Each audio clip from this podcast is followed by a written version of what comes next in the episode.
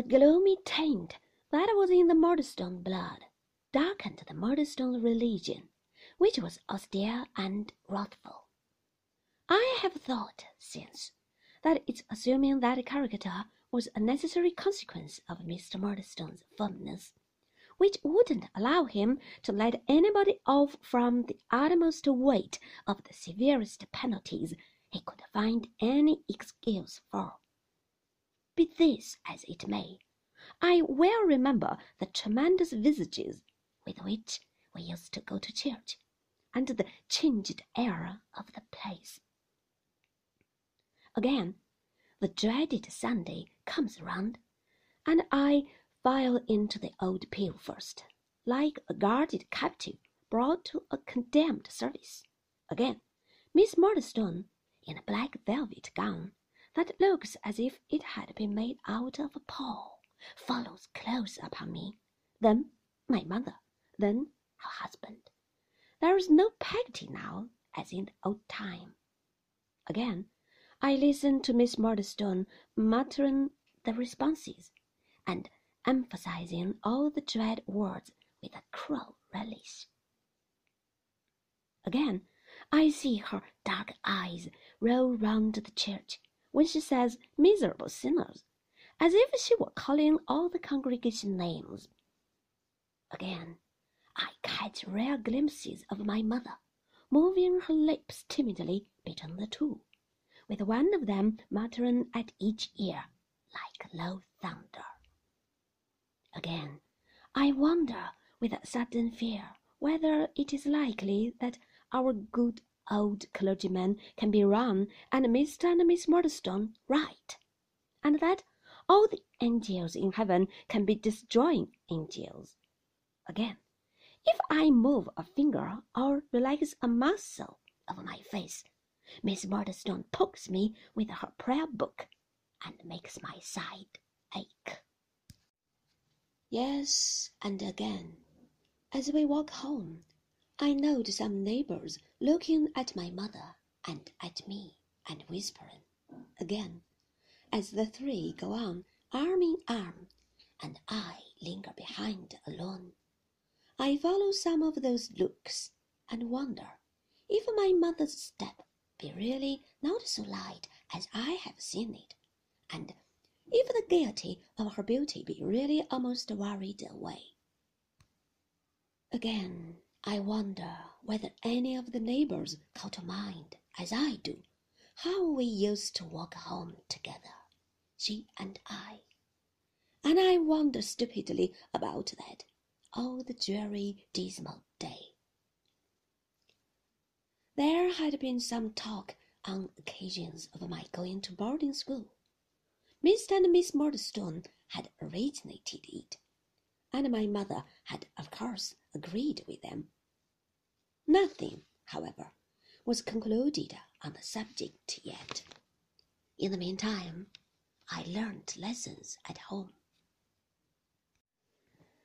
Shall I ever forget those lessons?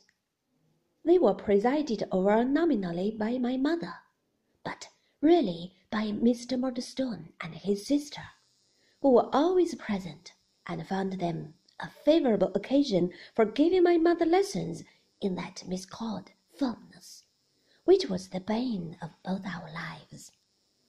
I believe I was kept at home for that purpose. I had been apt enough to learn, and willing enough when my mother and I had lived alone together. I can faintly remember learning the alphabet at her knee. To this day, when I look upon the fat black letters in the primer, the puzzling novelty of their shapes, and easy-going nature of O and Q and S, always seem to present themselves again before me as they used to do. But they recall no feeling of disgust or reluctance. On the contrary, I seem to have walked along a path of flowers as far as the crocodile book, and to have been cheered by the gentleness of my mother's voice and manner all the way. But these solemn lessons which succeeded those, I remember as the death blow at my peace, and a grievous daily drudgery and misery. They were very long, very numerous, very hard, perfectly unintelligible, some of them to me, and I was generally as much bewildered by them as I believe my poor mother was herself. Let me remember how it used to be, and bring one morning back again. I come into the second best parlor after breakfast with my books and an exercise book and a slate. My mother is ready for me at her writing desk, but not half so ready as Mr. Murdstone in his easy chair by the window, though he pretends to be reading a book, or as Miss Murdstone sitting near my mother, stringing steel beads. The very sight of these two has such an influence over me that I begin to feel the words I have been at infinite pains to get into my head all sliding away, and going I don't know where. I wonder where they do go, by the by. I hand the first book to my mother. Perhaps it is a grammar, perhaps a history or geography. I take a last drowning look at the page as I give it into her hand, and start off aloud at a racing pace while I have got it fresh. I trip over a word. Mr. Murdstone looks up. I trip over another word. Miss Murdstone looks up. I redden, tumble over half a dozen words, and stop. I think my mother would show me the book if she dared but she does not dare, and she says softly, Oh, Davy, Davy. Now, Clara, says Mr. Murdstone, be firm with the boy. Don't say, Oh, Davy, Davy. That's childish. He knows his lessons, or he does not know it. He does not know it. Miss Murdstone interposes awfully. I am really afraid he does not, says my mother. Then you see, Clara, returns Miss Murdstone, you should just give him the book back and make him know it.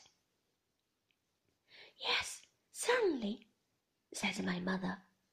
That is what I intend to do, my dear Jane. Now, Davy, try once more, and don't be stupid.